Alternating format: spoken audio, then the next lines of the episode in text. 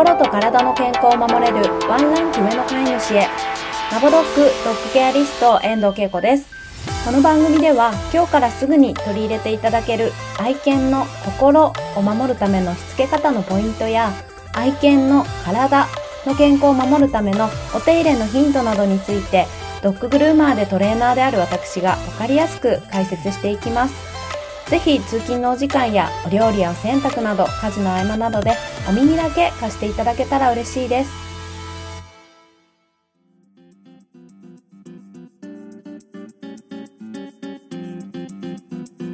こんにちは、ドッグケアリストけいこです。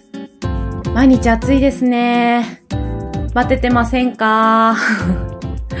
ね、愛犬さん用にお部屋の温度ガンガン低めにしている方多いと思いますが、人間の方はね、長袖を着たりして、で、冷たいものを飲んで、暑いところにも行ってってやっていると、ちょっとこっちの方が先にバテちゃいそうですが、私たちがバテちゃったら、愛犬さんの面倒見てくれる人がいないので、なんとかバテないように夏を乗り切りましょう。さて、今日はトリミングで噛んでしまう子のお話をしたいと思います。先日、ひどい噛みつきの子のグルーミングを行いました。ちょっと今年に入ってから何度かトレーニングをしながらケアをさせてもらっている子なんですけれども、でちょっとこちらの子に関してはいろいろ皆さんに知っていただきたい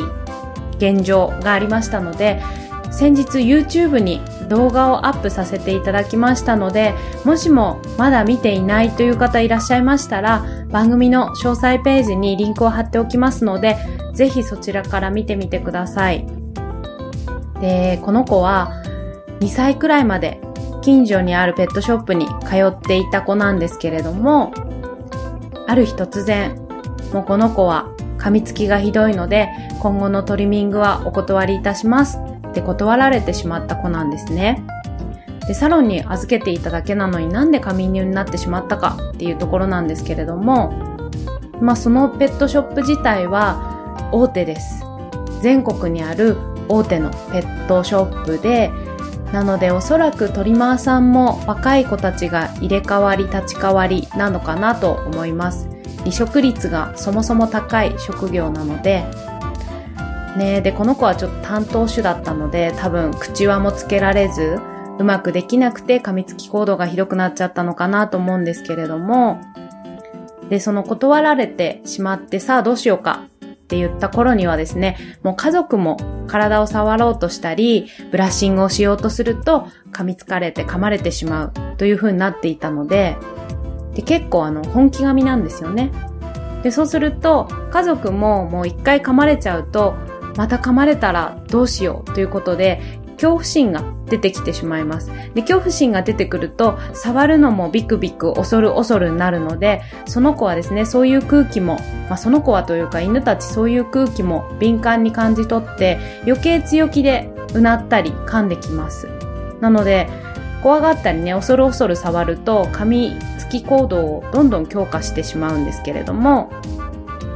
で、こういった子たちを見るたびに、ちょっと私もいろいろ考えるんですけれども、もともと噛みつきの子っていうのはいないんです。生まれた時から攻撃的な子っていうのはいません。なので、人間がそういう風にしてしまったんですよね。飼い主だったり、トリマーだったり。で、今日はここまでひどい噛みつき犬を作らないために注意していただきたいことを2点お伝えしたいと思います。まず1つ目ですが、こんな子はサロンに行くの要注意だよというのがあります。どんな子かというと、極度の怖がりさんですね。もう一歩外に出たら動けないとか、お散歩はできるけど、他県とか他人、人が通ると固まってしまうとか、外ではおやつが一切食べれませんとかっていう子、そういう子はちょっとサロンに行くには壁が分厚すぎるかなと思います。怖がりさんでサロンに行くって本当にかわいそうです。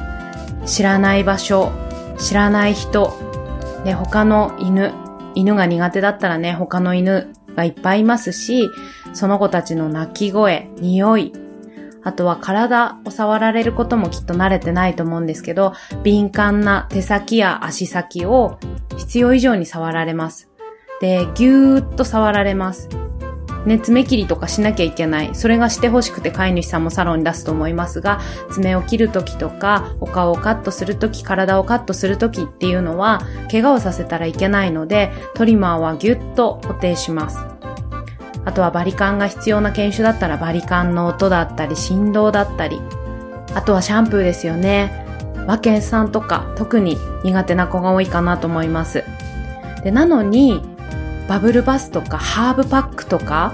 もうそんなオプションをつけられた日にはもう人生最悪の一日になっちゃうんじゃないかなと思います。あのバブルバスとかハーブパックって10分とか20分とか入れられるんですよね。なので本当に怖がりさんとかお風呂嫌いな子にとってはもう地獄でしかないと思いますのでよほどねお肌に何かトラブルあってバブルバスをするととってもよく改善するんだとかっていうことであればやむを得ないかもしれないんですけれどもそうでないのであればなんか良さそうだからっていうことで我が子が怖がりだったりシャンプー嫌いなのにそういったオプションをつけるっていうのはちょっとかわいそうかなと思います。なので、怖がりさんをもしもサロンに出さなきゃいけない時には、ちょっとトリミングサロン選び、慎重に行っていただきたいんですけど、ただ、うん、難しくって、やっぱりうちの子怖がりなんで優しくやってくださいって言ったとしても、一日で何とかできる問題ではないので、サロンもどうしようもないんですよね。怖がってても、ちょっと声掛け強めでやるくらいでシャンプーもしなきゃいけないし爪切りもしなきゃいけないしってなるとやることをさっさとやらなきゃいけないので優しくと言われてもちょっと難しいのでやっぱり怖がりさんはお家でやれるようにトレーニングしていただきたいなと思います。で、怖がりさんもね、2種類いて、あの、怖すぎてお口も出ないし固まってしまう子っていうのは、もうされるがままに固まっているので、こういう子はお利口さんでした、静かでしたよってきっと帰ってくると思います。けど本人にとってのストレスっていうのはもう計り知れないだろうなと思います。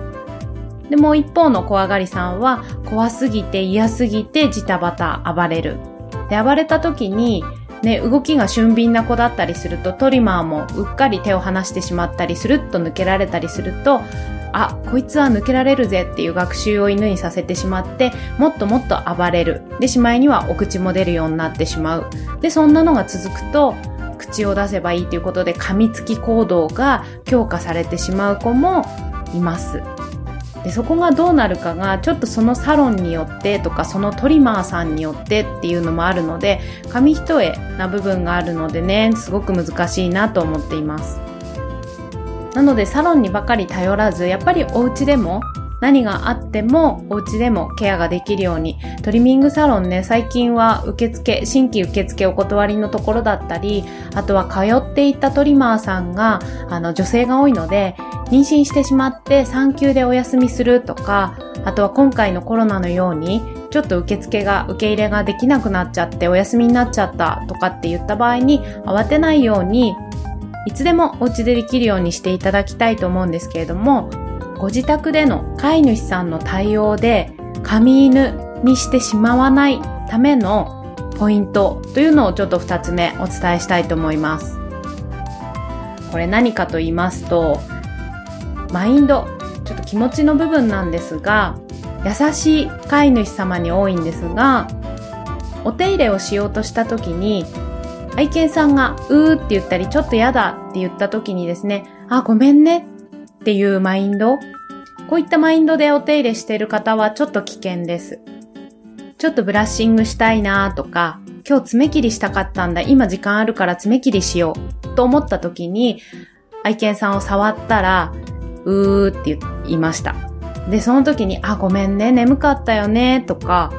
今日疲れてたよね、今日いっぱい遊んできたから今日は疲れてたね、とか、今は気分じゃなかったかな、ごめんね、っていうマインド。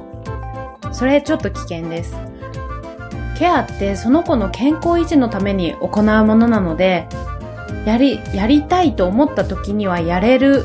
ようにしておかなきゃいけないんですよね。まあだからといって眠そうなのを叩き起こしてやれっても言わないんですけども、そうではないんですけれども、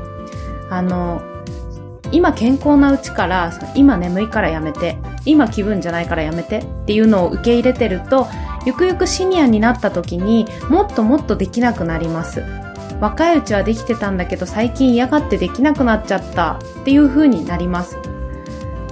ね、だからといって強く怒りながらやれっていうことでもないんですが、ちょっとここ難しいんですけれども、例えば小さいお子さんを想像していただきたいんですけど、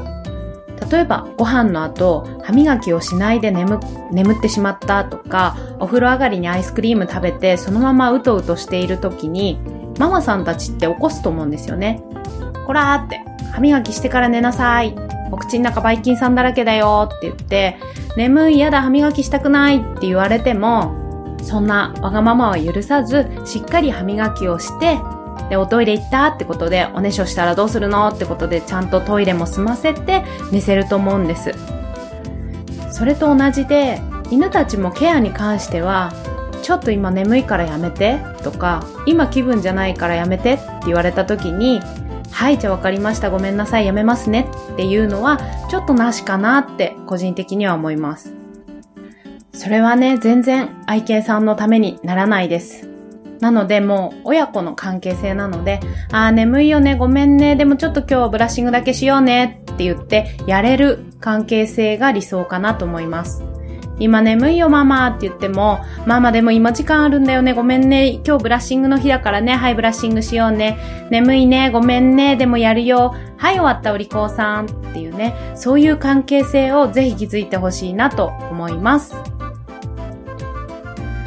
はい、ということで本日は、まあ、トリミングで噛んじゃう子、髪犬にしないためにお家でやってほしいことなどについてお伝えいたしました。少しでも参考にしていただけたら嬉しいです。今日も最後までご視聴くださりありがとうございました。また次回お耳にかかれたら嬉しいです。ラボドッグ、ドッグケアリスト、遠藤恵子でした。